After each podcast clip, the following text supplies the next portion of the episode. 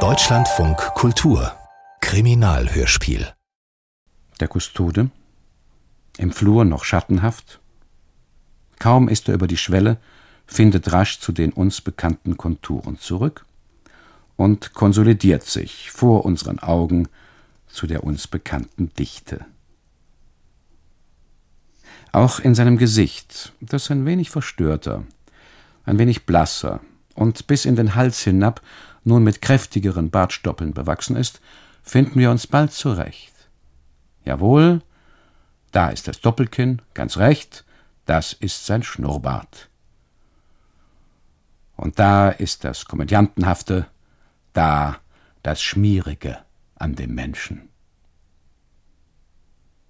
Dem eine tiefe und augenfällige, womöglich tragische, durch die entsetzliche Veranstaltung bewirkte Veränderung nicht anzumerken ist. Doch der Anzug, sehen wir, ist noch zerknitterter und die hastig auf den Schädel getürmte Frisur noch zerstörter und die weinroten Schuhe, weil er uns erst durch D geführt und uns dann durch D verfolgt hat, sind noch verdreckter als gestern. Eine Schärpe trägt er nicht.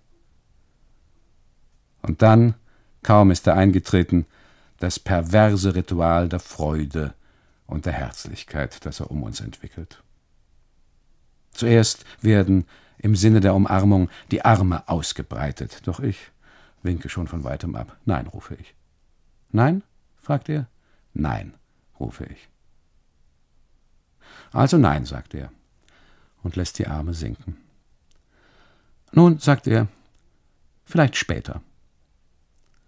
Und geht als nächstes zu meiner Frau und vergisst ihren Biss und verbeugt sich tief vor ihr und will ihre Hand nehmen und küssen, doch da trete ich auch schon dazwischen und mit einer einzigen Bewegung meiner Rechten nagle ich ihn auf der Stelle fest. Nein, sage ich. Auch nicht? fragt er. Nein, sage ich. Auch nicht. Und warum auch nicht? fragt er und schaut schräg zu mir hoch. Weil wir das nicht brauchen, sage ich. Und stoße zur gleichen Zeit mit der linken, da ich denke, sondern Licht brauchen wir, Licht, die Fensterläden auf. Und stelle mich, da es auf einmal hell ist und das Zimmer mit einem Schlag so schäbig und unbewohnbar aussieht, wie es immer gewesen ist, breit vor dem Kustoden auf, der in Rede und Lauf gebremst, den Stock zwischen den Beinen stumm dasteht. Gut, denke ich. Und jetzt? Dass irgendwann an diesem Morgen, hoffentlich kommt der Wagen bald, über die Veranstaltung gesprochen werden muss, liegt auf der Hand. Und dass ich ihm dabei unser Entsetzen, Grauen, Abscheu etc. ausdrücken und endlich mit der Faust auf den Tisch oder auf das Fensterbrett schlagen muss. Auch. Die Frage ist nur jetzt oder später. Und wie ich unseren Abscheu formulieren, das Grauen vortragen soll. Soll ich es laut und erregt und grob und von oben auf ihn herunter? Oder ähm, dringlich und leise und von unten herauf mit beschwörendem Unterton bringen. Schreie ich, oder? Schreie ich nicht. Nein, denke ich. Schreien kannst du nicht. Schon wegen der anderen Gäste, die es in dem Hotel vielleicht noch gibt. Denn wenn es draußen nur noch hell ist, so ist für die Leute hier wahrscheinlich noch Schlafenszeit.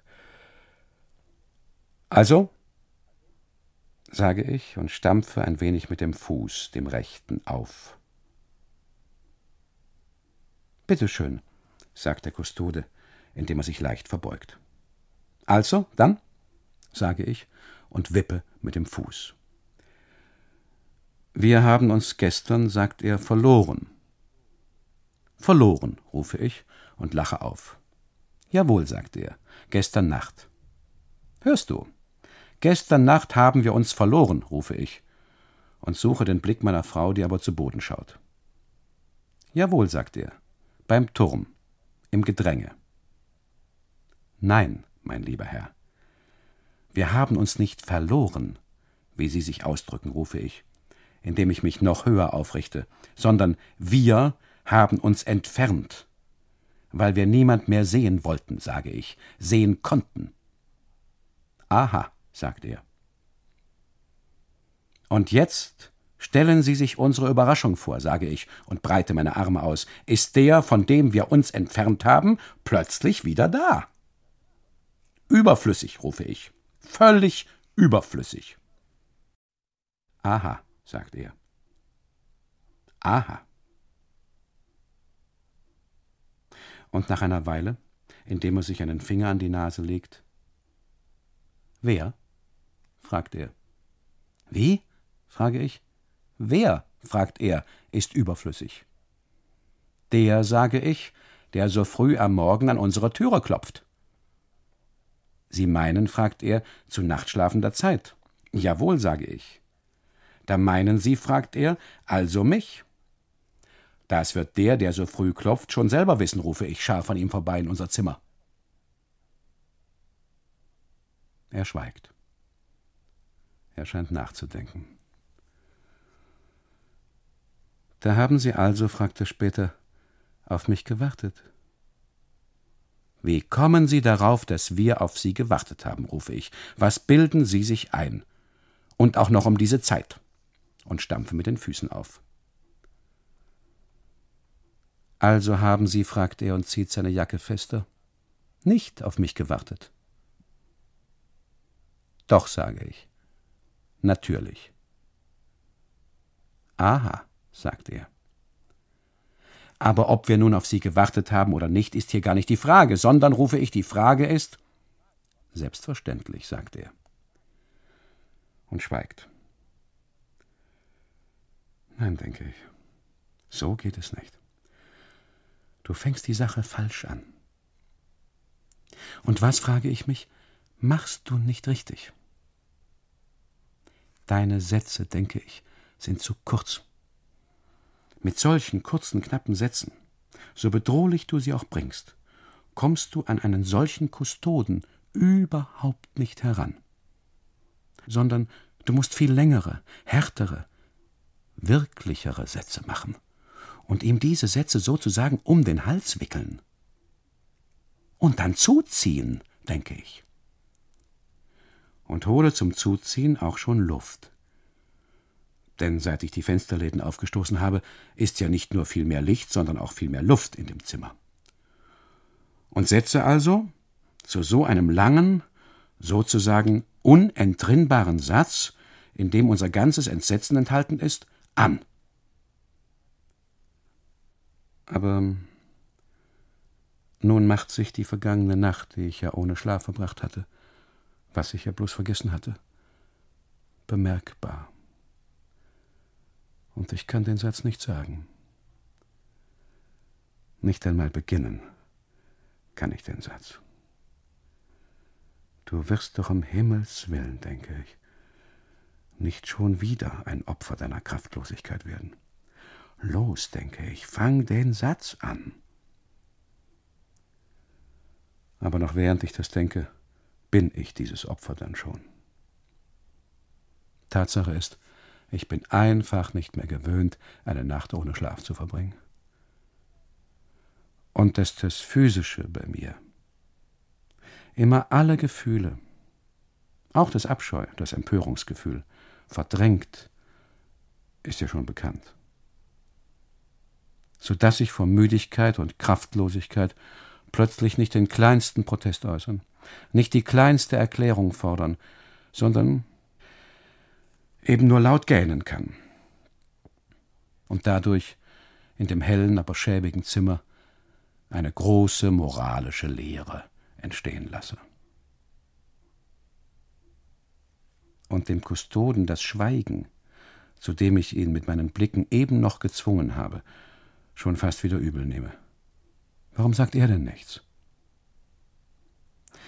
Schließlich gebe ich den Gedanken auf, ihn über die Veranstaltung zur Rede zu stellen. Auch kann ich in Gegenwart meiner Frau, die ja an einen Unfall glaubt, von einem Sprung nicht reden. doch auch den Gedanken, ihn wegen Gefährdung eines jungen Menschenlebens. Mindestens hat er ihn auf den Turm geschickt, hat ihn oben tanzen lassen, zurechtzuweisen und dann bei den Schultern zu packen und im Zimmer umzudrehen und durch unsere schlecht schließende Tür wieder hinauszuschieben. Gebe ich auf. Sondern ich mache dann etwas ganz anderes.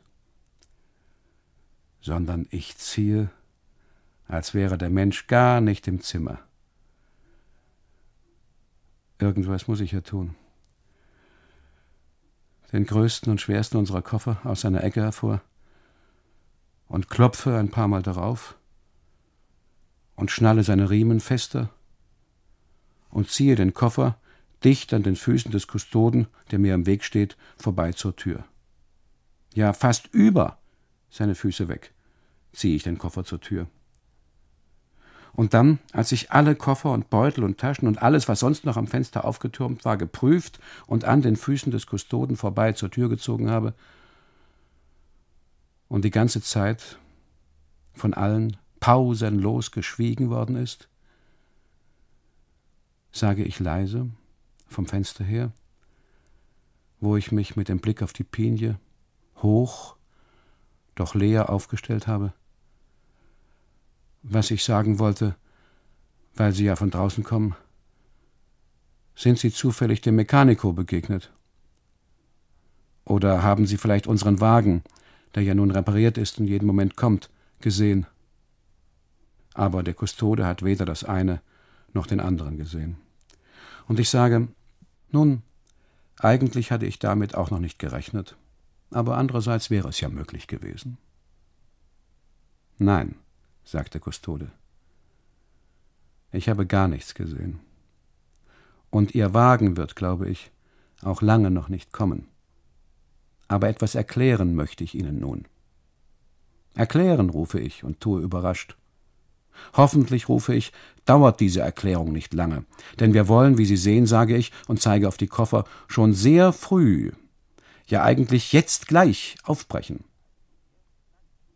Jetzt gleich, sagt der Kustode, können Sie aber nicht aufbrechen. So, sage ich und recke mich.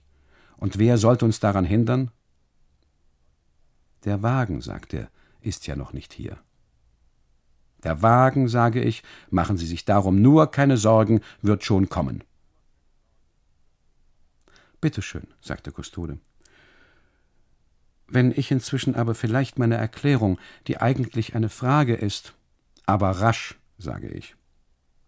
Also, sagt der Kustode, bitte schön.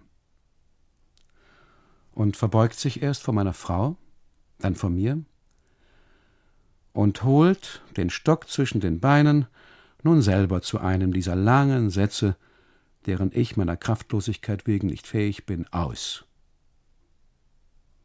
Aber da habe ich es mir schon anders überlegt. Und bin, egal ob kurz, ob lang, gegen die Erklärung. Und rufe, die rechte in der Tasche, wo das Messer ist, mitten in seiner Verbeugung hinein, nein. Keine Erklärung, nein. Und warum nicht? fragt er und schaut mich verwundert an. Weil ich es mir, sage ich, anders überlegt habe. Und fragen, fragt er, darf man etwas fragen? Nein, sage ich, auch nichts fragen. Und gehe durch das ganze, von tief unten herauf hallende Zimmer hindurch zu meiner Frau, die aufrecht und tränenlos dasitzt, und stelle mich, die Hände auf ihren Schultern, als sollte nun gleich ein morgendliches Doppelporträt von uns angefertigt werden, hinter ihr auf.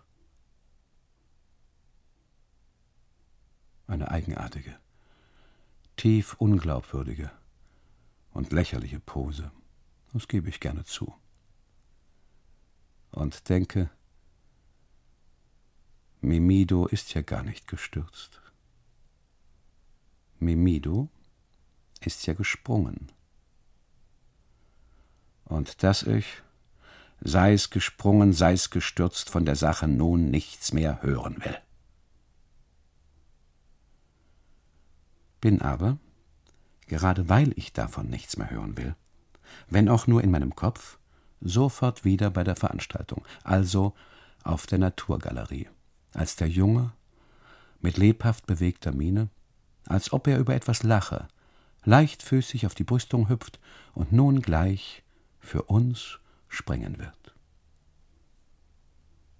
Um gleich darauf den Schrei voran haltlos in der Luft zu liegen und mit seltsam verdrehten Gliedern, die Todeswunde sieht man nicht, das alles, die Hände auf Marias Schultern, stelle ich mir also vor.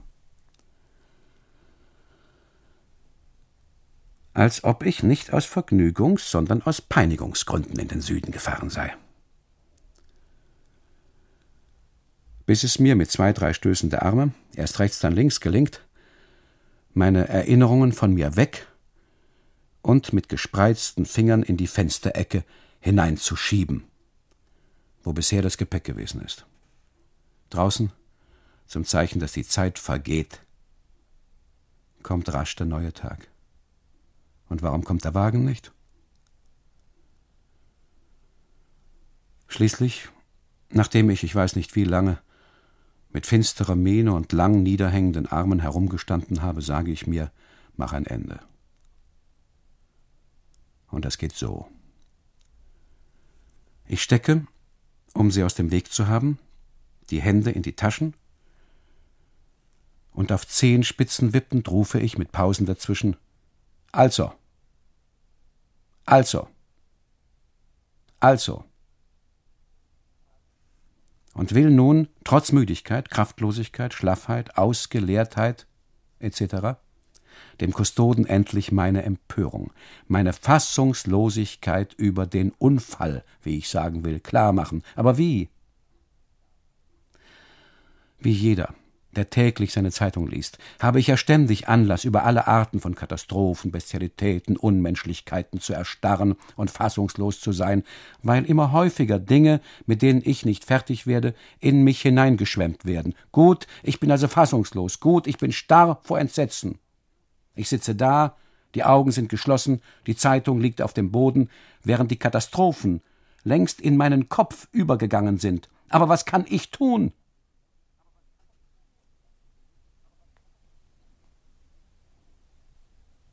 So dass ich mich die Katastrophen im Kopf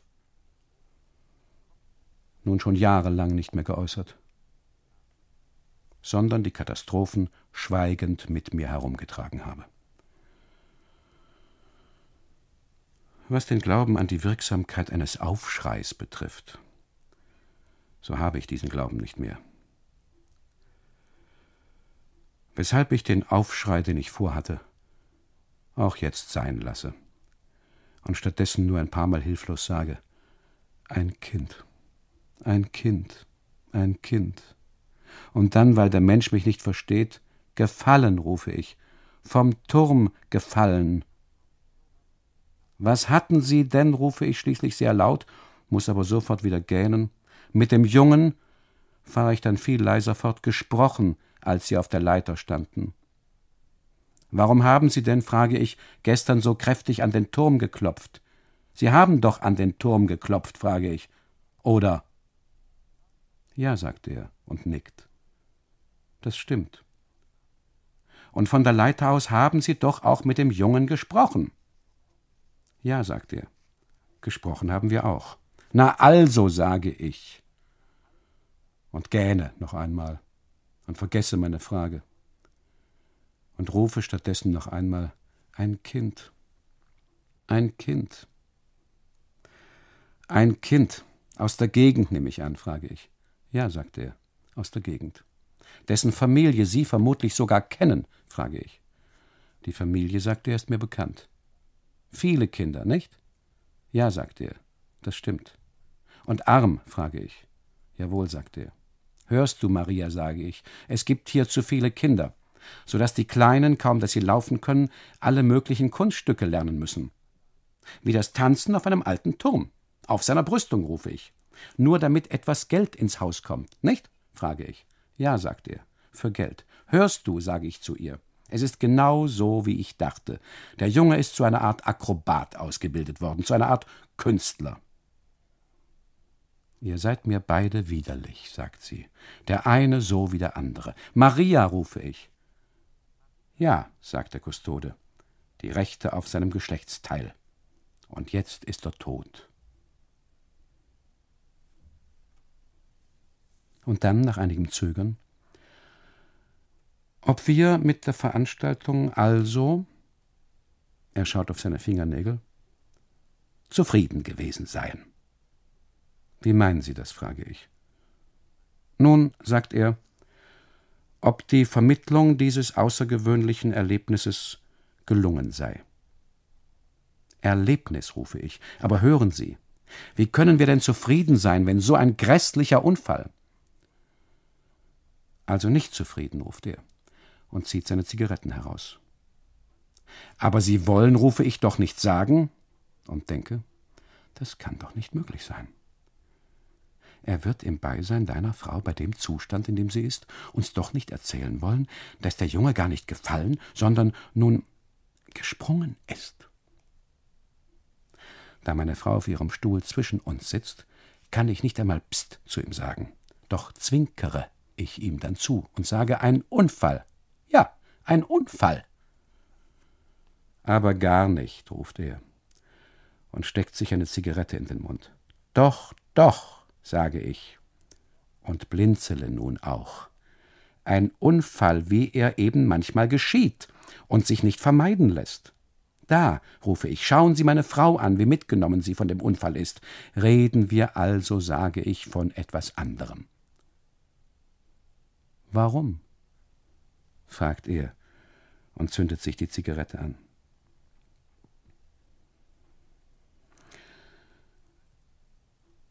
Sie meinen also, sage ich,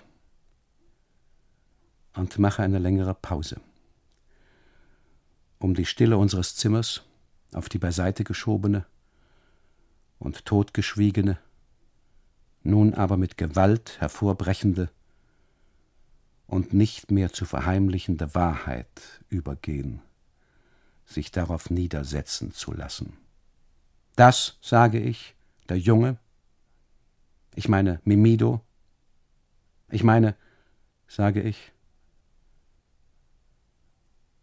Da hat er also gar nicht tanzen wollen. Nein, sagt der Kustode und zieht an seiner Zigarette. Tanzen hat er nie gewollt. Tanzen hat er ja auch gar nicht wollen können. Er hat es ja nie gelernt. Er hatte ja, ruft er, und zieht und qualmt, überhaupt nichts gelernt.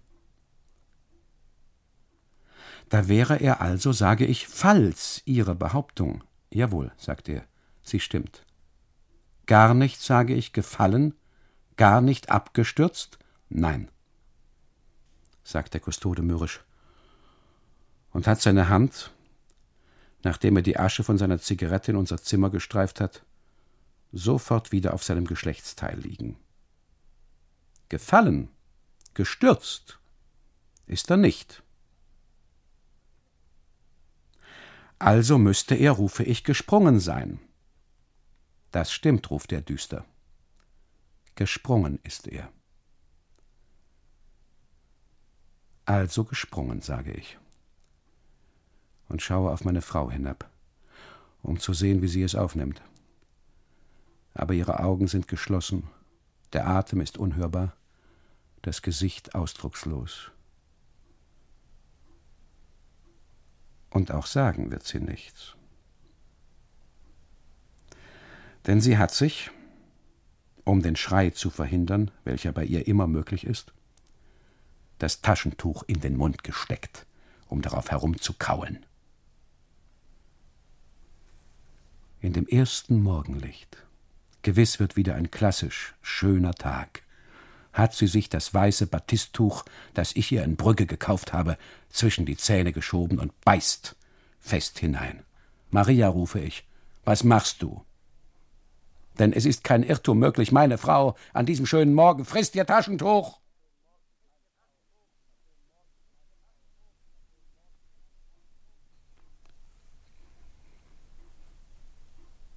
Dabei hat sie, So wie die ganze Galerie? Ja, eigentlich schon immer gewusst. Nur hat sie es nicht wissen wollen. Dass der Junge nicht gefallen, sondern aus einer unbegreiflichen Perversität heraus, gezwungen oder überredet, absichtlich und für unsere Augen von dem Turm gesprungen ist. Lasst ihn, um der Barmherzigkeit willen, hat sie sich gesagt, damit ich nicht mehr daran denken muss. Bitte lasst ihn gefallen sein. Und nun, da ihr der Kustode auch diesen Gedanken zerstört, frisst sie, so wahr mir Gott helfe, einem Wink ihres Kopfes gehorchend, ihr Spitzentaschentuch. Maria, rufe ich. Dein Tuch. Und stehe unschlüssig, was nun zu tun sei, da. Warum geht der Kustode nicht? Warum lässt er uns nicht in Frieden? Wenn man bedenkt, dass wir den Menschen gestern um diese Zeit noch gar nicht gekannt, noch gar nichts geahnt hatten von ihm. Und natürlich auch früher nicht, als er noch in Frankfurt wirkte. Wie selten wir doch nach Frankfurt kommen. Anscheinend nicht ohne Grund. Und jetzt? Was will er noch von uns? Warum lässt er uns nicht in Frieden? Statt schon wieder anzufangen und uns schon wieder zu fragen, es ist ja, als ob er unsere Köpfe an einen Schleifstein hielte, ob wir mit der Veranstaltung Ja oder Nein nun zufrieden seien oder nicht. Gesprungen. Gesprungen, rufe ich und breite die Arme aus. Ja, sagt er. Für Sie. Aber haben wir denn, rufe ich, je erwartet, uns je vorgestellt? Möglich gebe ich zu, dass vielleicht ein anderer, doch warum, rufe ich, warum? Der Vereinbarung wegen, sagt er und raucht. Da ist also, sage ich, eine Vereinbarung mit dem Jungen getroffen worden. Mit der Familie, sagt er und langt, während er die Zigarette zwischen den Lippen hält, in seine Jackentasche und zieht ein Papier heraus.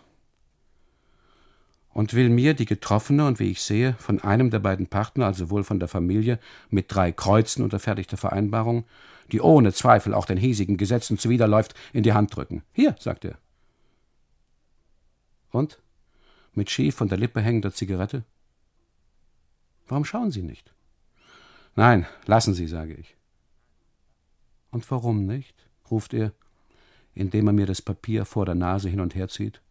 Und dass er alles übersetzen und uns erklären wird. Nein, rufe ich, das will ich nicht und schiebe die Vereinbarung zurück. Ja, nicht einmal anfassen will ich die Vereinbarung dann, weil mir schon das bloße Anfassen, das bloße Berühren einer solchen Vereinbarung ekelhaft ist.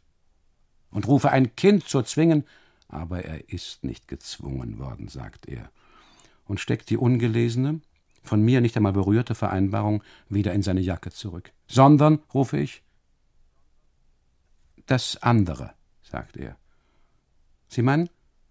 Ich meine das andere Wort, sagt er und zieht an seiner Zigarette. Das Entgegengesetzte, meine ich.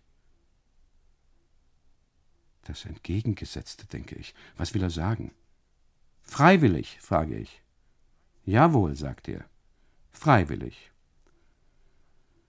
Aufgrund seiner Einsicht und der der Familie in die Notwendigkeit. In die Notwendigkeit, rufe ich. Jawohl. Und Sie haben dabei, sage ich, Sie, rufe ich. Jawohl, sagt er und raucht.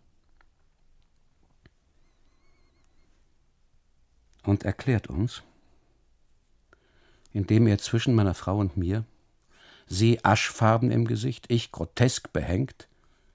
Welche Farbe mein Gesicht hat, weiß ich nicht, weil ich nicht mehr ins Fenster schaue. Beide sind wir, wie man sich denken kann, äußerlich verschwitzt, verschmutzt, während wir innerlich, auch das steht fest, vertrocknet und verödet sind.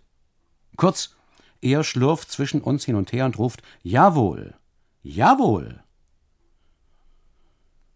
und das eher auf den Gedanken der Veranstaltung.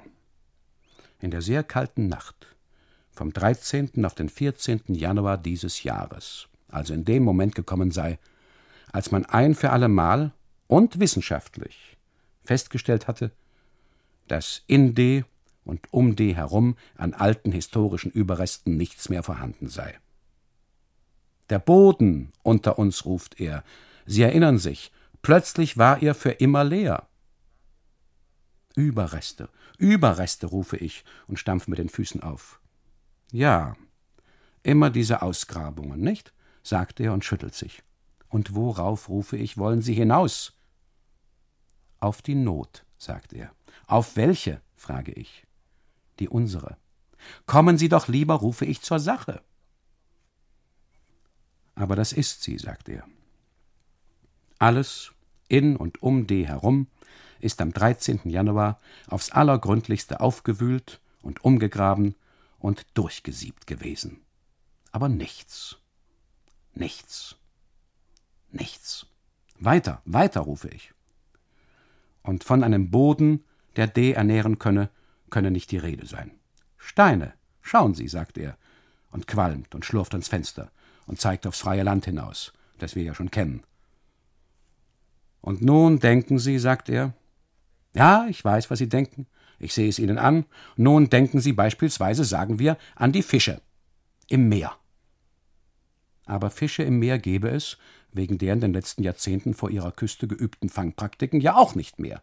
Mit Dynamit, ruft er und qualmt und schlurft umher.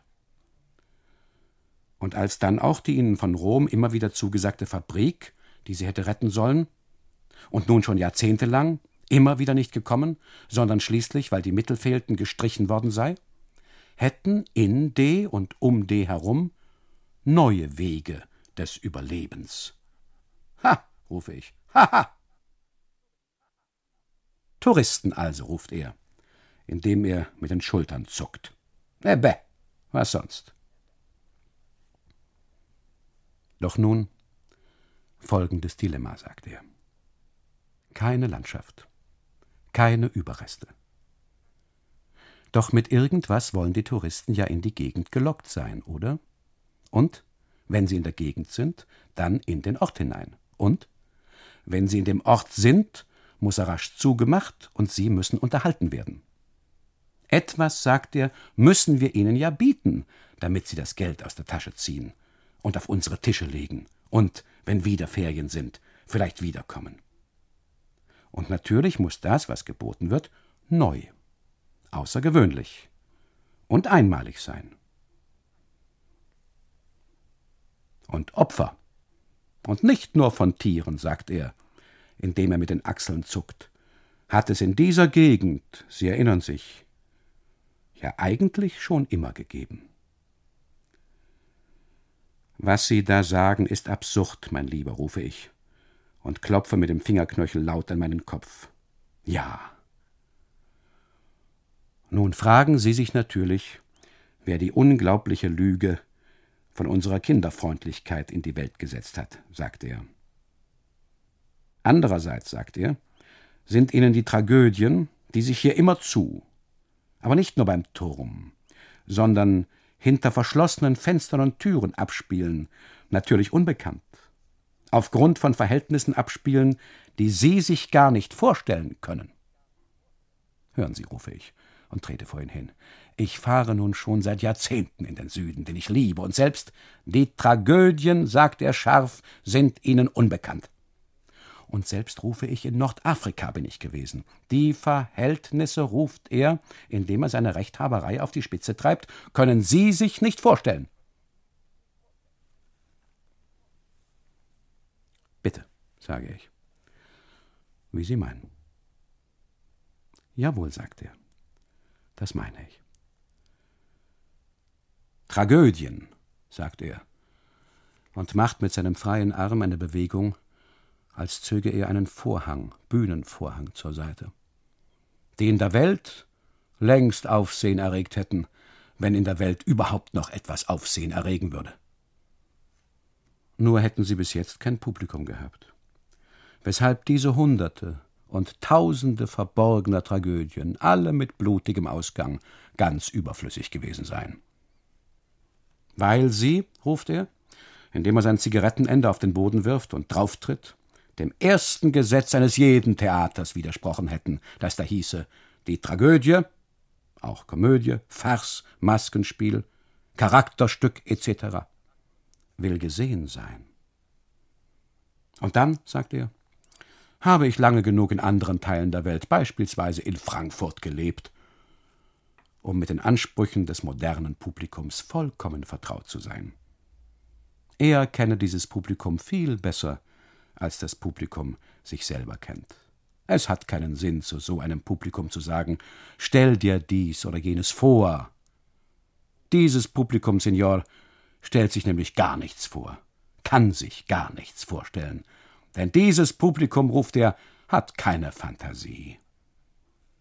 Dieses Publikum, statt sich etwas vorzustellen, will alles selber sehen, betasten, hören, riechen. Dieses Publikum, sagt er, und zeigte auf unsere Koffer, sei so anspruchsvoll, so verwöhnt, hätte alles schon erlebt, gesehen, ausprobiert, gekostet, berochen, sei an allem schon vorbeigefahren, geschoben, getragen, auf alles schon hinaufgehoben worden. Und das Er, das Es, das Wir, sagt er, will sagen, sagt er, dass der Ort D, der für uns natürlich der Mittelpunkt der Welt ist und bleiben soll, für dieses neue Publikum dann eben etwas Neues aus sich heraus habe hervorbringen müssen, was es anderswo nicht gebe. Etwas, das noch nie dagewesen ist. Und das, was die Seltenheit angeht, wenn auch auf einer ganz anderen Ebene. Auch mit den Kapitellen von Monreale oder mit dem Dom von Palermo zu vergleichen. Und wie sie nur mit dem größten Staunen aufzunehmen sei. Etwas, sagte er, was uns so leicht keiner. Nachmacht? frage ich. Nachmacht, sagte er. Jawohl. Also gut, sage ich. Und wische mir den Schweiß von der Stirn. Und weshalb sind Sie jetzt gekommen? Um Sie, sagt er, zu der Beerdigung des Kleinen einzuladen. Der Zug, sagt er, und greift nach einer neuen Zigarette, kommt nämlich hier vorbei.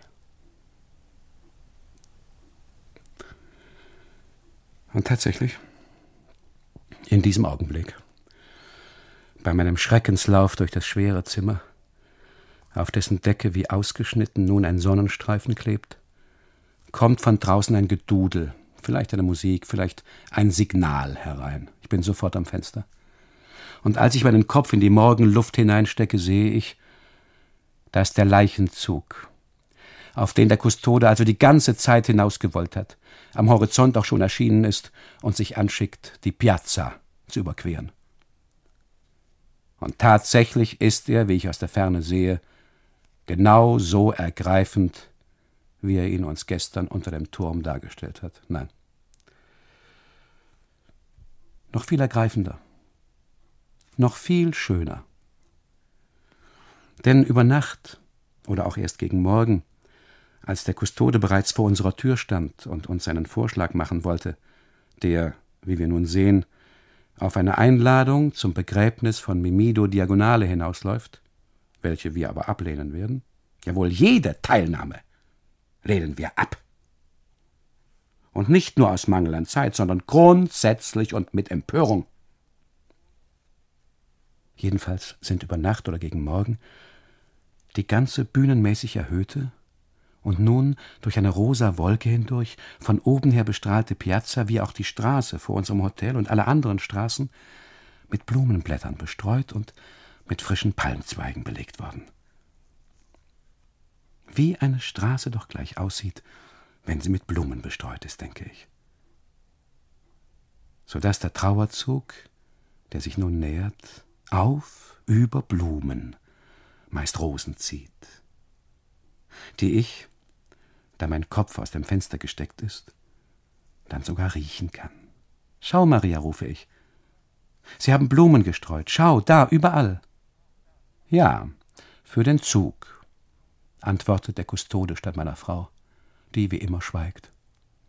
Und dass es eine alte Sitte sei, die Erde für den letzten Gang mit Blumen und Blüten zu belegen. Gut, dass sie nicht ausgestorben ist, sagt er und kommt mir ans Fenster nach. Ja, sage ich, indem ich mich im Fenster hoch aufstelle. Und man sieht sie nicht nur, man riecht sie auch. Haben Sie gehört, Signora? Ihr Mann riecht sie auch, ruft der Kustode, der sich hinter mir am Fenster aufgestellt hat. Sie sollten also auf ihn hören und auch ans Fenster kommen, sonst werden Sie es bereuen. Das stimmt. Vielleicht solltest du diesmal wirklich auf den Herrn Hans hier hören, sage ich. Obwohl ich sonst in vielen Punkten mit dem Kustoden nicht einer Meinung bin, aber die Veranstaltung und der Trauerzug sind ja zwei ganz verschiedene Dinge. Was hat es da für einen Sinn, trotzig auf seinem Stuhl zu hocken und zu allem nur Nein zu sagen? Immerhin wird einem so ein Zug ja nicht alle Tage geboten. Also komm, rufe ich vom Fenster her und winke meiner Frau, während draußen durch die Blumenblätter der Trauerzug näher wallt. Weißt du, dass ich nun gleich wahnsinnig werde, sagt meine Frau ganz ruhig und wendet sich ab von mir. Ja, sie dreht mir auf ihrem Stuhl dann sogar den Rücken zu. Was heißen soll, Sie kommt nicht ans Fenster. Auch auf den Zug verzichtet sie. Und steht schließlich mit ihrem von Schmutz und Tränen gefleckten Gesicht sogar auf und tritt, um sich von dem Zug so weit wie möglich zu entfernen, zu ihrer inzwischen auch mir bekannten Wand bei der Tür, vor der sie sich dünn und leichenfahl aufstellt. Während der Kustode über meine Schulter schaut und mir warm in den Nacken atmet. Der Zug also. Da er aus der Richtung der Mauer kommt, durch deren Riss ich gestern, was ein Fehler gewesen ist, in den Ort D gesprungen bin, kommt er schräg auf uns zu. Ihm voraus, so dass es lange ungewiss ist, ob er auch dazugehört, schreitet mit langsamen, todtraurigen Schritten, einen Arm an der Hüfte, sein langes, glänzendes, standartenbehängtes Instrument am Mund, ein junger Fanfarenbläser, und bringt, um den Ort aufzuwecken, dann und wann ein paar für mich noch nie gehörte Töne, immer dieselben hervor. Ab und zu blickt er im Schreiten zurück, um zu sehen, ob ihm der Trauerzug auch folgt, dann bläst er beruhigt weiter. Und tatsächlich, es gelingt ihm. Er weckt die Ortschaft auf die Fenster, die Türen. Die winkligen, engen, noch gestern wie abgestorbenen Gassen sind plötzlich bewegt, belebt. Leute, meist Frauen, kommen aus den Damusi hervor und stellen sich ein Tuch über Kopf und Schulter an den Straßenrändern auf. Auch die Balkone der Häuser, die ich für verlassen hielt, beleben sich, wie ich sehe, wenn ich mich nur weit genug aus dem Fenster beuge. Ganze Familien, die Männer in Hosenträgern, die Frauen unter schwarzen Tüchern, haben Stühle herausgeholt und sitzen, die Ellenbogen auf den verrosteten Geländern, mit groß geöffneten, dunklen Mündern verschlafen, doch erwartungsvoll da. Während sich andere vor dem Fanfarenbläser, ist es nicht lächerlich, auf die Knie werfen und Kreuze schlagen, ganz wild.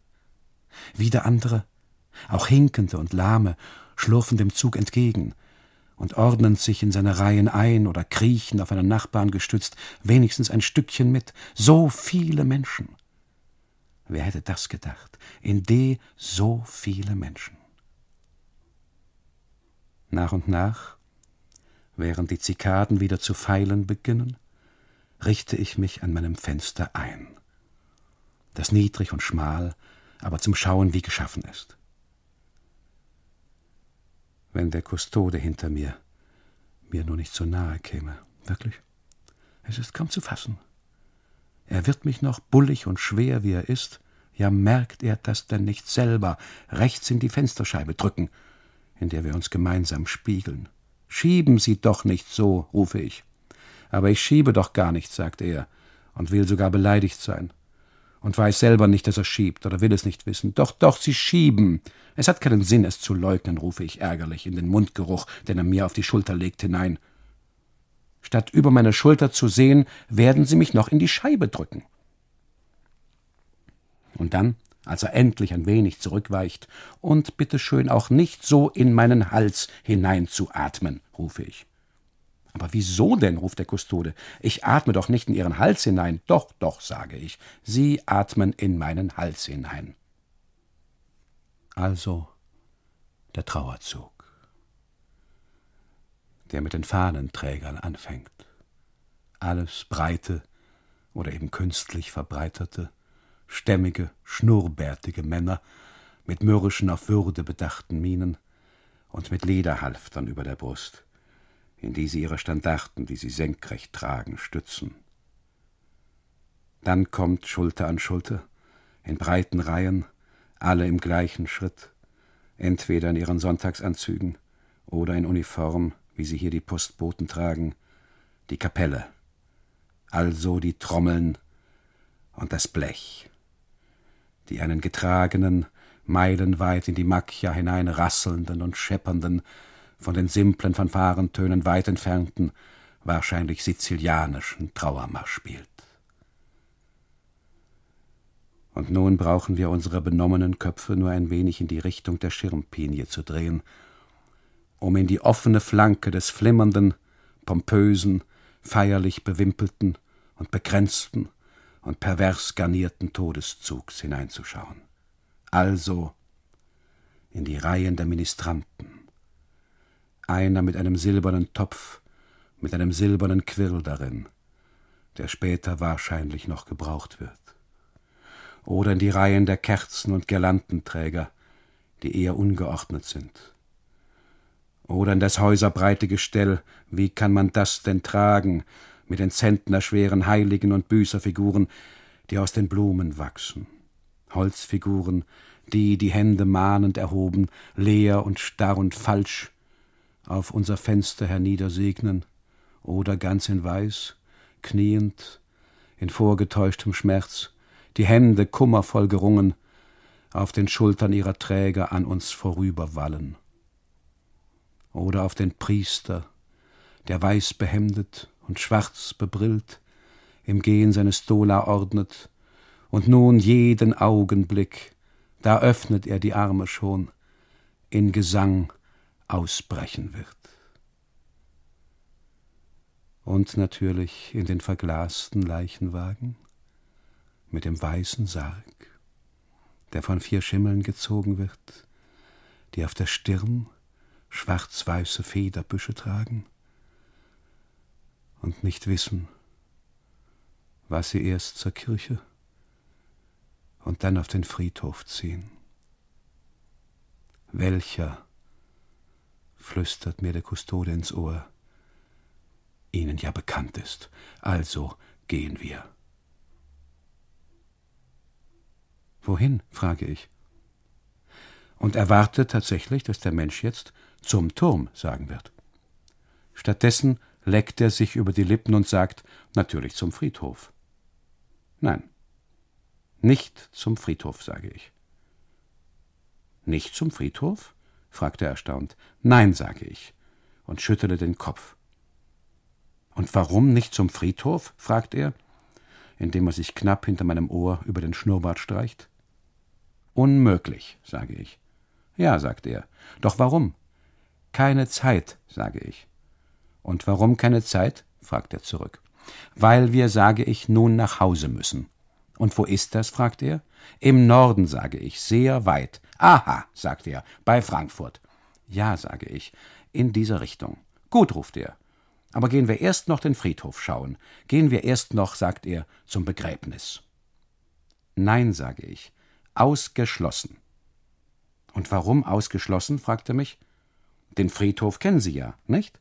Ja, sage ich, den Friedhof kenne ich. Er ist hinter dem Café. Und dann sage ich ihm, ich weiß nicht warum, es geht mir gerade durch den Kopf, dass wir ihm gestern, als er auf der Leiter stand, um an dem Turm zu klopfen, um ein Haar davongelaufen wären, in den Friedhof hinein.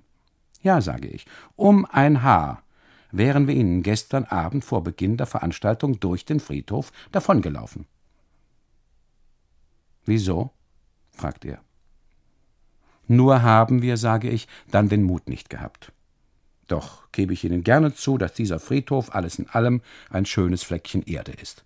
Ja, sagt er, indem er sich auf altbekannte Weise die Rechte auf sein Geschlechtsteil legt. Ein Fleckchen Erde, sagt er, wo wir alle enden werden. Wieso, rufe ich, wir reisen gleich ab. Nun, sagt er, Sie reisen vielleicht gleich ab oder glauben gleich abzureisen, während jemand wie ich, verstehen Sie, eben nicht abreisen kann.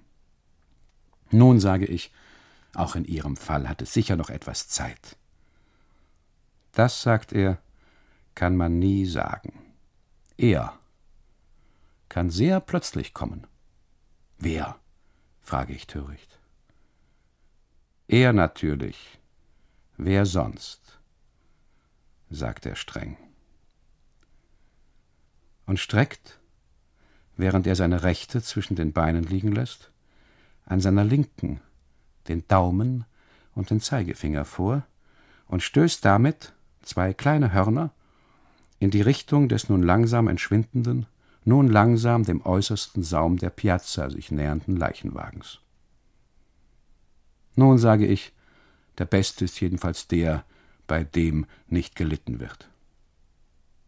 Sie sprechen, fragte er, von dem im Schlaf. Ja, sage ich, obwohl jeder eine Schande ist. Da haben Sie völlig recht. Und da der Kustode wieder schweigt, muss ich wieder daran denken. Armer Mimido, denke ich. Und dass er mit seinen zwölf, dreizehn Jahren in der Tat nicht lange hier war, sondern kaum hatte er sich umgeschaut, hatte seinen Blick hoch über unsere Köpfe hinweg auf den unsichtbaren Punkt gerichtet und sich uns, ehe wir begriffen, rasch wieder entzogen. Nein, hat er sich gesagt,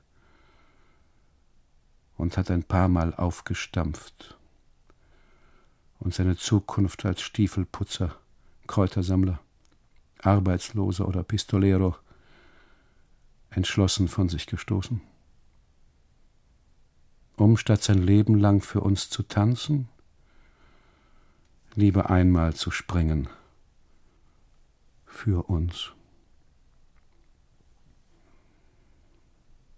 Und nun ziehen hinter ihm in großer Verlegenheit, mit Kränzen und Krepp behängt, tränenlos, mit kurzen Schritten, seine Freunde, die nicht gesprungen sind, den Atem angehalten, die Blicke gesenkt und begreifen nichts oder wenig. Und das, was sie begriffen haben, sagen sie mir nicht. Da will der Kustode, der immer wieder vergisst, was ich ihm immer wieder sage, und mich wieder viel zu dicht bedrängt und viel zu heiß beatmet, mir, was sie denken, ins Ohr hineinflüstern. Doch ich stoße ihn einfach weg und rufe Psst, ein Toter. Und dann bitte nicht so nahe kommen. Und dann still, keine Erklärung. Und ziehe, da man sich auf der Straße schon nach uns umdreht und zu uns hereinschauen will, die Vorhänge, die schmutzig sind, vor während draußen auf der Bühne, dort wo der Schlachtfleck ist, ein alter Mann niederkniet, die Mütze aufs Knie setzt und zu beten anfängt. Malerisch und fromm. Und was nun, denke ich.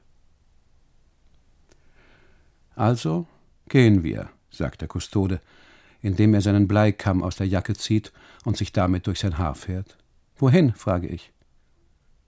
Betrachten, sagt er. Was betrachten? frage ich. Das Begräbnis, sagt er. Unmöglich, sage ich. Aber er glaubt mir nicht. Er denkt, wenn ich unmöglich sage, ist es trotzdem möglich. Und dass, wenn er nur nicht zu fragen und mich zu quälen aufhört, ich doch noch mit zum Friedhof komme. Das Wetter sei ja schön, und der Tag, der vor uns liege, sei noch einer der längsten. Also, sagt er, gehen wir. Nein, sage ich. Warum? fragt er. Weil, sage ich, wie lang der Tag auch ist, unmöglich, unmöglich ist.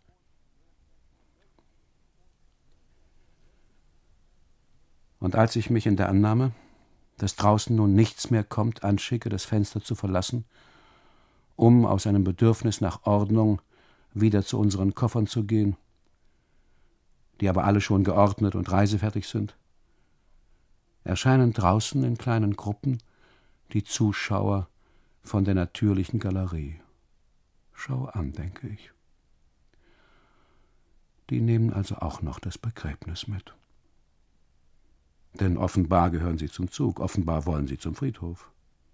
Und ich rufe, über meine Schulter weg, meiner Frau, die ich in ihrer Ecke schon fast vergessen hatte, zu Schau, Maria, wer da kommt. Die von der Galerie. Sie gehen zum Begräbnis. Und tatsächlich haben sich alle der Engländer mit dem Glas, die Japaner mit den Kameras, der Schweizer mit seiner Frau. Ehe der Zug zu Ende geht, ist das nicht eigenartig? Schnell an den Zug noch angehängt und laufen, zum Teil mühsam, schon am frühen Morgen schwitzend, mit dem Zug noch mit, knapp hinter Mimido. Sie möchten, koste es, was es wolle, auch bei dem Begräbnis noch dabei sein. Sehen Sie, ruft der Kustode, indem er mir sein Stachelkinn von hinten in den Nacken legt, alle. Gehen Sie zum Friedhof. Also dann, sagt er. Nein, sage ich. Sie täuschen sich. Und warum nicht? fragt er und ist mit seiner Lippe plötzlich an meinem Ohr. Schluss nun, sage ich und schiebe ihn weg. Zwei, drei alte Autos folgen dann noch, mit Trauerflor an den Antennen. Drei, viermal wird noch gehupt. Dann ein junger Mann im Schritt auf einem Motorroller, schließlich eine alte Frau mit einem Korb voll frischer Kringel, dann ist der Zug zu Ende. Bitte, gehen wir das Begräbnis schauen, sagt er und legt mir seine Pfote auf die Schulter und will mich nun tatsächlich mit Gewalt vom Fenster weg und durch das leere Hotel hindurch und im letzten Augenblick rasch noch in den am Rand der Piazza sich allmählich verflüchtigenden in der Morgensonne sozusagen verdampfenden Trauerzug ziehen. Aber da schiebe ich seine Hand einfach weg und rufe Nein.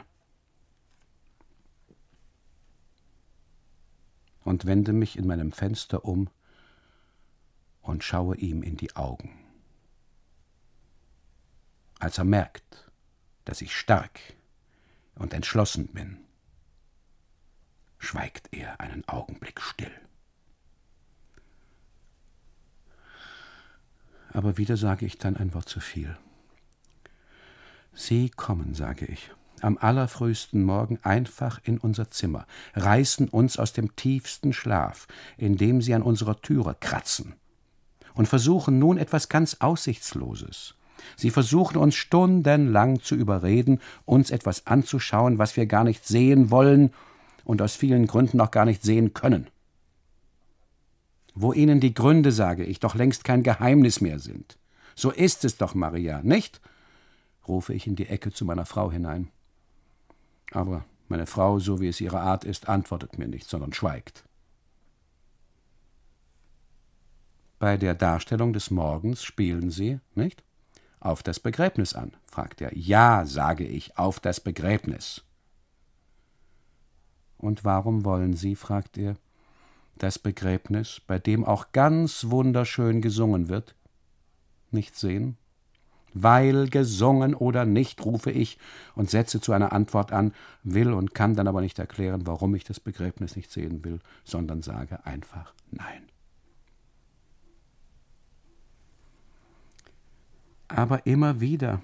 Ja, merken Sie das denn nicht, schreit der Kustode und klopft sich mit der Faust an den Kopf. Sagen Sie das Gleiche. Immer wieder sagen Sie Nein. Weil Sie mich, schreie ich und klopfe auch an meinen Kopf, ja auch immer das Gleiche fragen. Ja, sagt der Kustode. Aber ich frage doch bloß, ob Sie, und die Antwort lautet Nein, rufe ich. Und blicke auf die Piazza hinaus, die sich inzwischen teils besonnt, teils beschattet wieder geleert hat. Nur der Blumenteppich liegt noch da zum Zeichen, dass ich mir den Zug, was natürlich das Beste wäre, doch nicht bloß eingebildet hatte.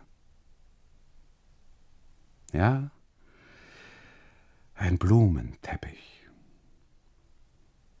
der aber nun, als hätte sich ein vielfüßiges Tier rücksichtslos darüber weggewälzt, ganz zermatscht und zertreten ist.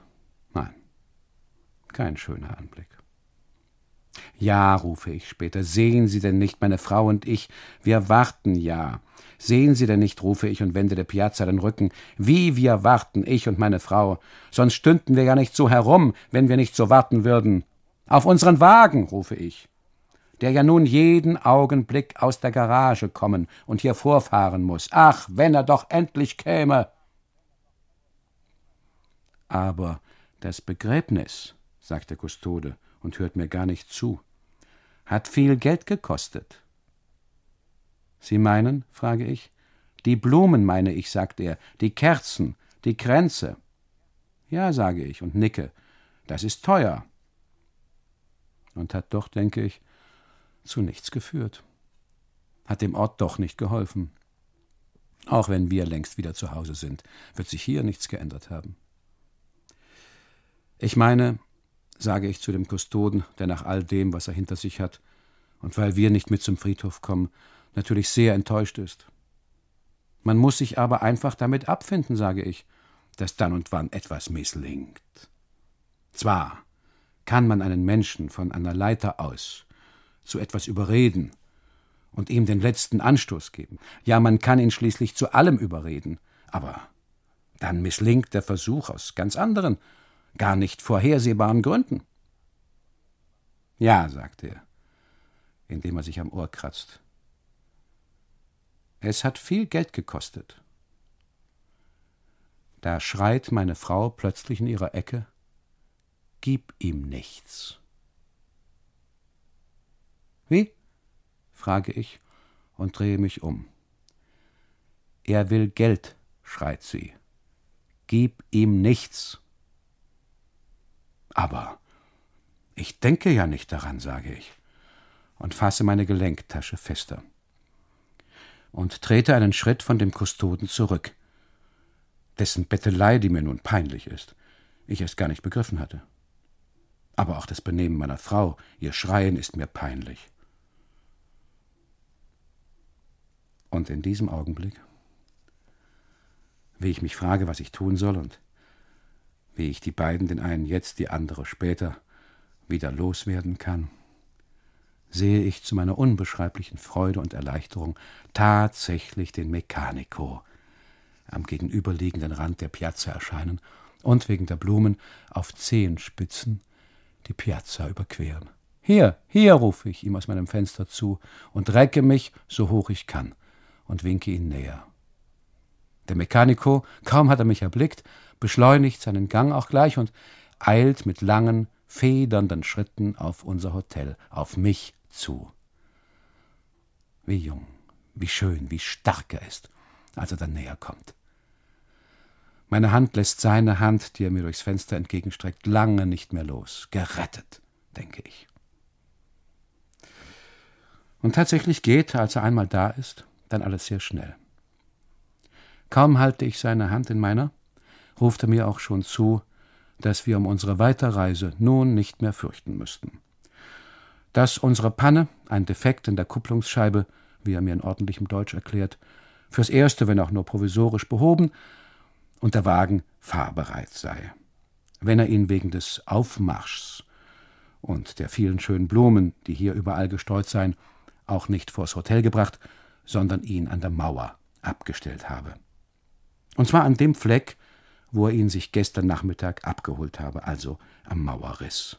Und da sind Ihre Autoschlüssel und hier ist Ihre Rechnung, ruft er.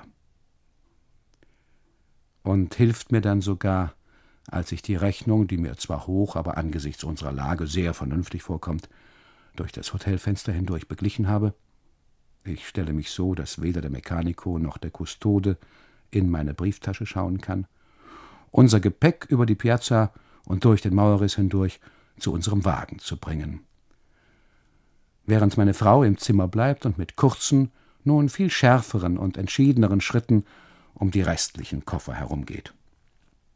Während der Kustode, der mit dem plötzlichen Erscheinen des Mechaniko natürlich nicht gerechnet hatte, verstört herumsteht und nicht weiß, was er tun, wie er sich benehmen, was er uns noch erklären soll. Soll er mir beim Tragen oder soll er meiner Frau beim Bewachen unserer Koffer helfen?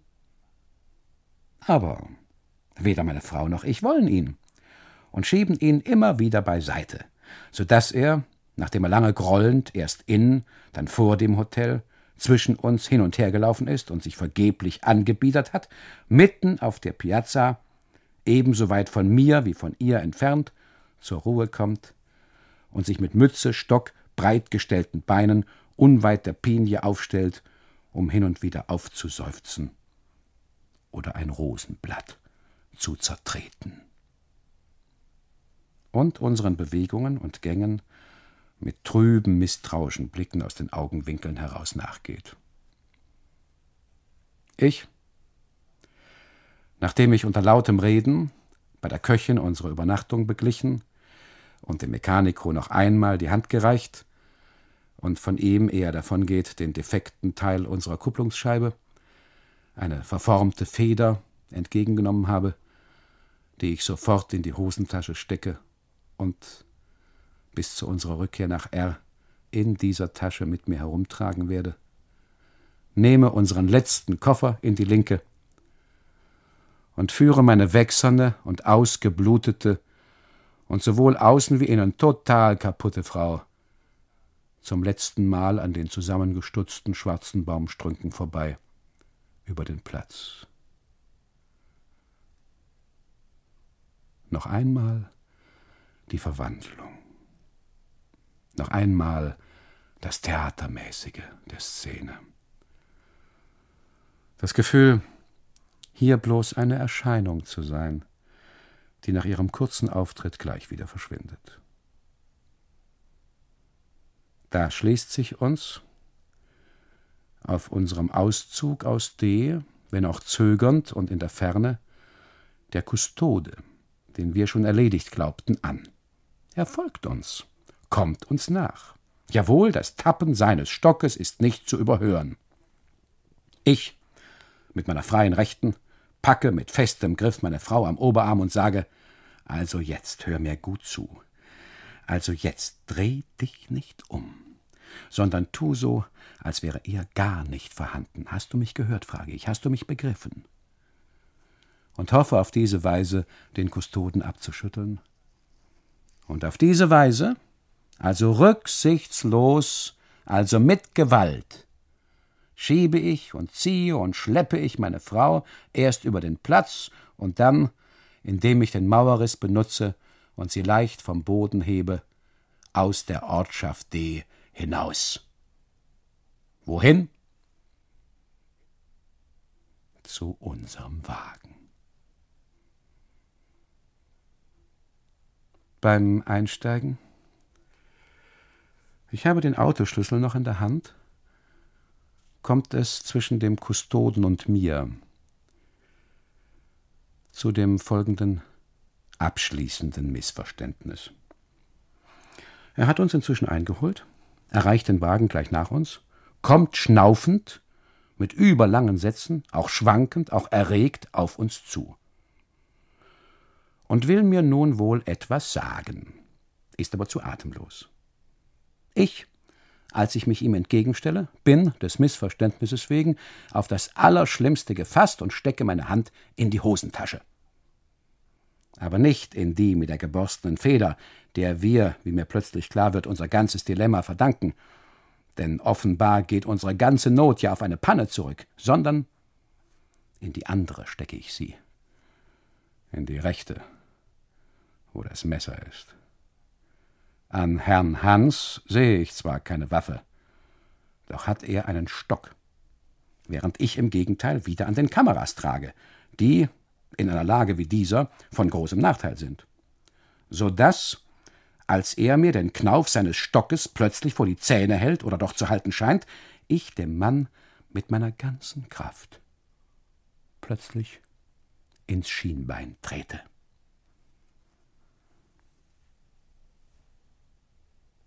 Ein harter Tritt. Doch hätte ich nie gedacht, dass dieser Mensch so schwächlich, unten so verletzlich ist. Wie hätte ich denn ahnen können, dass er gleich zusammenfällt? So dass, als dieser stämmige Mann dann mit geschlossenen Augen und weit von sich gestreckten Gliedern unter mir im Farn liegt, ich ihn schon tot und mich selber in diesem Tod gefährlich verwickelt sehe. Und die Gefängnisse in Sizilien sind kein Vergnügen, wie man weiß. Aber dann ist er gar nicht tot. Im Gegenteil, er klagt über Schmerzen. Schmerzen? Ja. Ich trete näher. Erleichtert? Nein, erfreut? Auf jeden Fall ganz ungerührt, kaum dass ich die Brauen runzle. Wo? Was das für eine Frage sei. Natürlich in dem Bein, in das ich getreten habe. Da sei etwas zerbrochen. Zerbrochen, frage ich, indem ich noch näher trete. Ja, sagt er, kaputt. Kaputt, frage ich und beuge mich über ihn. Ja, sagt er, wahrscheinlich. Also seien Sie bitte schön so gut, sagt er, indem er das von mir angeblich verletzte Bein absichtlich sehr weit von sich streckt, und helfen Sie mir. Helfen? Schon wieder? Immer noch? Also helfen, gut. Und rufe nach meiner armen Frau, winke sie von ihrem Wagen zurück. Und beuge mich über ihn und erkundige mich nach dem Schmerz. Wo soll dieser Schmerz denn sitzen?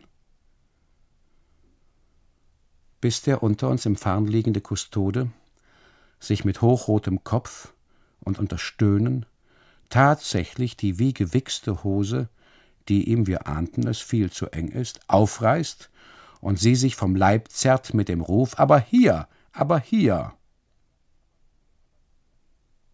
Und da sehen wir, meine Frau und ich, Schulter an Schulter gelehnt und sicherheitshalber bei den Händen haltend und tief über ihn gebeugt, was uns bis jetzt entgangen war.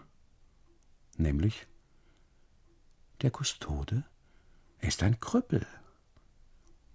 Er hat ein Bein aus Holz.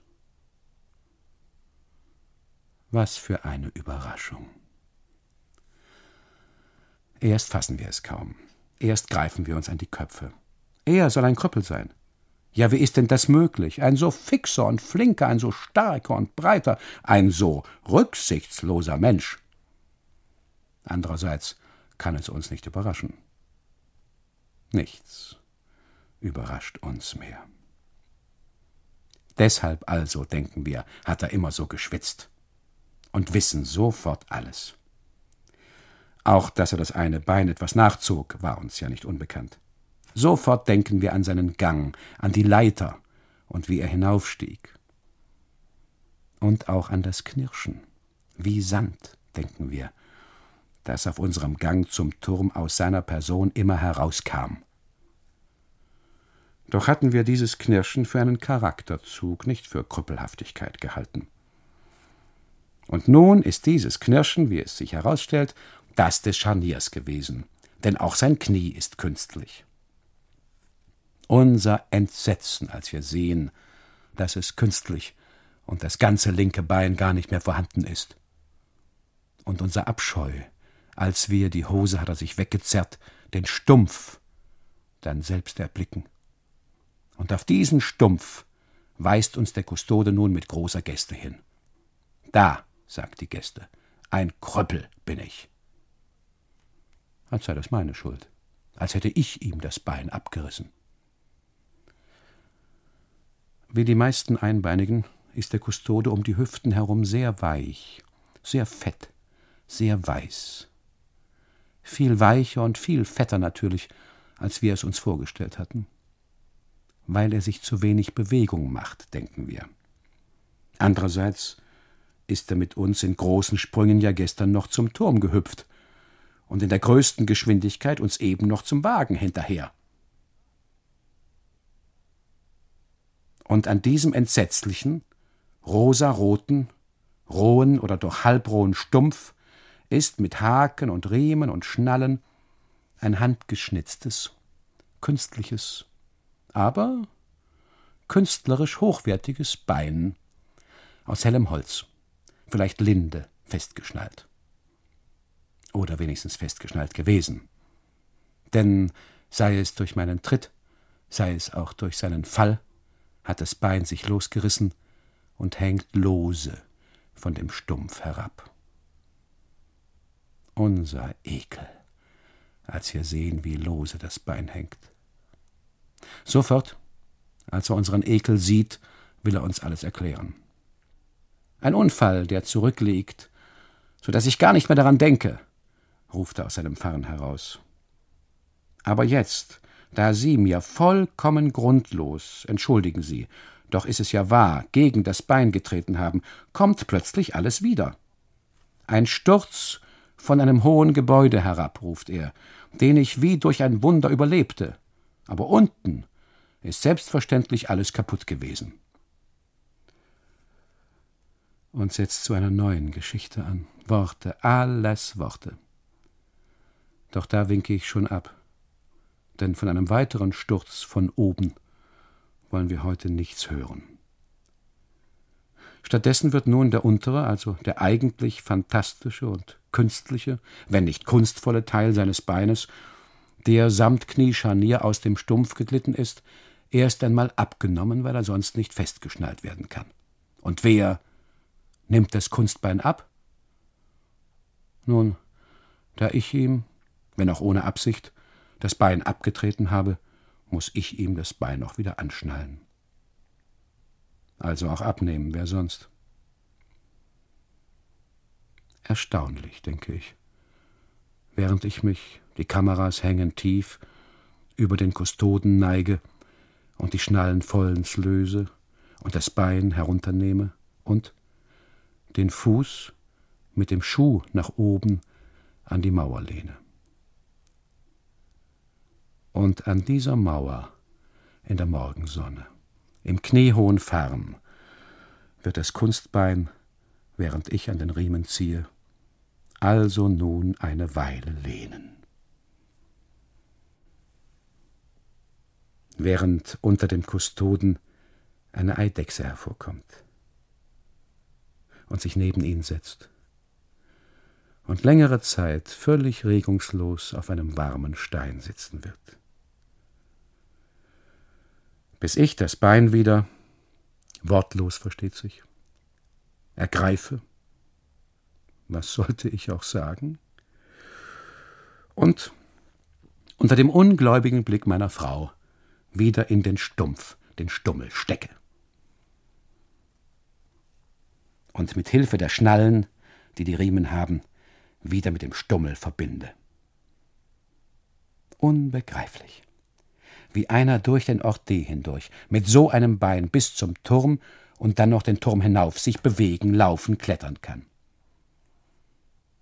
Das kommt daher, weil ich immer wieder vergesse, dass ich nicht mehr zwei, sondern eben nur noch dieses eine Bein hier habe, sagt der Kustode und zeigt darauf. Sie wollen sagen, frage ich.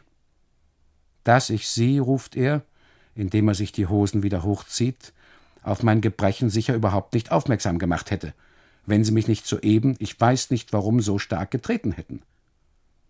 Im Schienbein fühle ich natürlich nichts. Der Schmerz sitzt bei mir weiter oben. Entschuldigen Sie, sage ich, es war ein Missverständnis. Ich hatte keine Ahnung. Wenn ich auch nur die leiseste Vermutung, den leisesten Verdacht. Und dann hatten Sie ja den Stock, sage ich. Aber den Stock ruft er, brauche ich ja. Wozu? frage ich. Zum Gehen, sagt er. Dann entschuldigen Sie, sage ich. Mein Zorn auf den Kustoden in diesem Augenblick. Warum fehlt ihm auch ein Bein? Mein Hass auf ihn. Fehlt denn mir ein Bein? Fehlt denn meiner Frau ein Bein? Und da ich gerade mit seinen Beschädigungen beschäftigt bin, fällt mein Blick dann auch auf seinen Kopf, wenn der nun gleichfalls künstlich ist. Lassen wir es, denke ich. Als die Hose dann wieder verschlossen ist, reiche ich ihm den Stock. Doch statt mit seiner Hilfe aufzustehen, schlägt er damit bloß ein paar Mal auf sein Bein. Auf das Künstliche, versteht sich. So dass die Eidechse ganz verschreckt wieder unter die Erde schlüpft. Aber Schmerzen hat, verzweifelt ist, dass er sich so schlägt. Ja, wer das sagen könnte. Wie bei vielem, das uns an diesem Morgen durch die Köpfe geht, sprechen wir die Frage nicht einmal aus, sondern stehen verlegen da und schweigen ihn hilflos an und sind im Grunde nicht um ihn, sondern immer noch um unseren Besitz, zum Beispiel das offenstehende Auto, um die Kameras besorgt. Man weiß ja nie, wozu so einer fähig ist, selbst wenn er im Fahren liegt. Schließlich glaube ich ihn, ich kann ihn ja schlecht liegen lassen, aus dem Fahren wieder auf. Für einen, der so schwitzt wie er, hat er sehr kalte Hände. Also rufe ich, auf, hopp, hopp, wandeln Sie. Und dann, indem ich in die Hände klatsche, Bewegung, rufe ich, Bewegung. Und säubere ihm, da er sich nicht bewegt, sondern er steht einfach da, erst rasch noch den Rock und klopfe ihm die Hose ab. Ja, sogar seine Mütze, die bei seinem Sturz zur Erde gefallen war, hebe ich auf und gebe sie ihm zurück. Ein merkwürdiges Kleidungsstück. Doch auch das habe ich ihm ausgeschüttelt und gesäubert und ausgeklopft. Da, aufsetzen, rufe ich. Und als er sie sich über seinen mir verschlossenen Schädel gezogen hat, frage ich, wie er sich fühlt. Fühlen? fragte er, indem er sich erst an einen Arm, dann an den Schädel greift. Wie soll ich mich fühlen? Und humpelt ein paar Schritte vor mir hin und her. Natürlich wie immer, ruft er. Es hat sich nichts verändert. Natürlich ausgezeichnet. Sodass wir uns nun mit gutem Gewissen von ihm trennen, ihn hinter uns lassen können. Für meine Frau ist das leicht. Sie geht einfach weg, lässt ihn einfach stehen. Maria, rufe ich ihr hinterher, ja sagst du denn nicht auf Wiedersehen? Nein, sie will nicht auf Wiedersehen sagen. Sie dreht sich nicht einmal um. Während ich ihm, weil ich der Mann bin, auch habe ich ihn ja getreten, wo er doch schon ein Krüppel ist, nicht nur die Münzen und die kleinen, von den sizilianischen Banken in Umlauf gebrachten, mir ohnehin verdächtigen Scheine, die ich mir schon zurechtgelegt hatte, gebe, sondern etwas umständlich ziehe ich dann auch noch mein Portemonnaie aus meiner Gelenktasche hervor und stecke ihm einen nicht gerade großen, aber auch nicht gerade kleinen Geldschein zu, den er bei ausgebreiteten Armen mit einer Verbeugung entgegennimmt und seltsamerweise küsst. Was er später mit dem Schein tut, weiß ich nicht. Jetzt küsst er ihn erst einmal. Und nun gehen Sie, gehen Sie, sage ich, und will ihn, ohne ihm die Hand zu geben, ich zische nur ein wenig, rasch weg, durch den Mauerriss hindurch, den steinigen Weg hinauf und in die Ortschaft, an deren Namen ich mich nicht erinnern will, zurückscheuchen, aber er besteht darauf, dass wir uns die Hände schütteln. Die Hände. Jawohl, die Hände. Gut. Wir stellen uns also auf. Gut, wir stehen uns gegenüber und schauen uns noch einmal an und reichen uns die Hände. Gott, denke ich, wo hast du jetzt hingefasst, als ich seine Rechte schüttele? Doch ist an seiner Hand, und an meiner ja auch, wie ich nach dem Händedrücken mit einem verstohlenen Blick feststelle, nichts Ungewöhnliches, sondern sie ist ziemlich sauber, ziemlich trocken, ziemlich rein. Und ich denke, dass sowohl die auf der Stange wie Marias Schwangerschaft, wie auch Mimidos Todesnummer und dieses Bein aus Holz, das Herr Hans unter seiner Hose trägt, eben Dinge sind, an die man eine Weile denkt, die man aber, wenn man zu Hause ist, auch rasch wieder vergisst. Gut. Und dann sind wir wieder allein. Ich und meine Frau. Stumm stehen wir uns gegenüber. Schnell werden ein paar Lügen gewechselt, ein paar Seufzer hervorgebracht. Einander in den Armen hängend, küssen wir uns auch. Von Scheidung soll nun nicht mehr die Rede sein. Wir sehen unserer Heimkehr entgegen. Das heißt unserer vorübergehend bei ihrer Mutter untergebrachten, uns und die von uns versprochenen Reisegeschenke hysterisch erwartenden achtjährigen Tochter Adriana. Vielleicht sollten wir uns nicht immer so viel mit uns selber beschäftigen, sage ich, indem ich meine Kameras in den Wagen lege.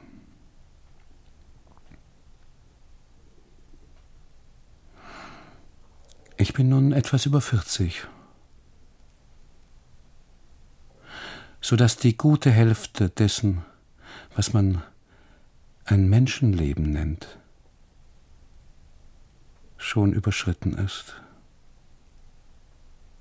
Ganz unmerklich habe ich dieses Alter erreicht, das ich mit Grauen kommen sah.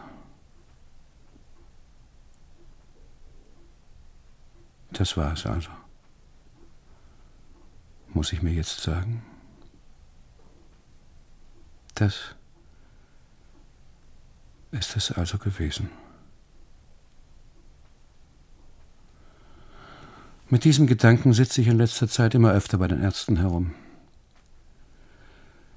In ihren weißen Wartesälen schaue ich mir ihre Zeitschriften an. Doch sind die Befunde, wie sie mir versichern, bis jetzt negativ. Noch sind sie gesund, rufen sie und schieben mich wieder zur Tür hinaus. Auch beruflich kann ich noch weiterkommen wenn auch nur innerhalb der Abteilung. Für einen Aufstieg nach B in die Zentrale bin ich schon zu alt. Hm. Ich will mich nicht beklagen, schließlich ist es egal. Und dann, während ich meine Frau zur Wagentür bringe, in der Sonne, in den Bäumen, im Gras, wieder das Pfeilen der Zikaden. Ja. Es wird ein schöner Tag.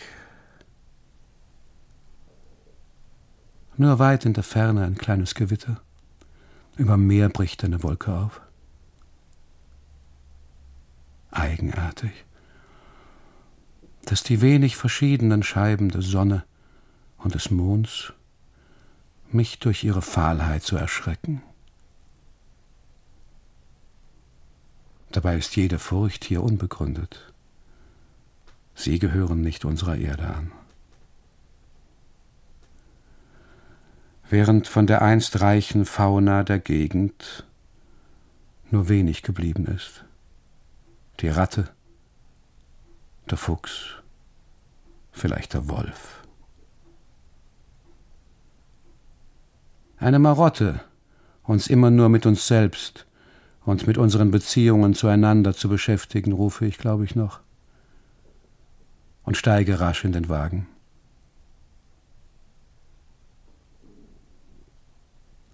Plötzlich ein Vorgefühl der Wahrheit über die Verfassung der Welt, über Maria, Mario, M Diagonale, den Kustoden, über mich.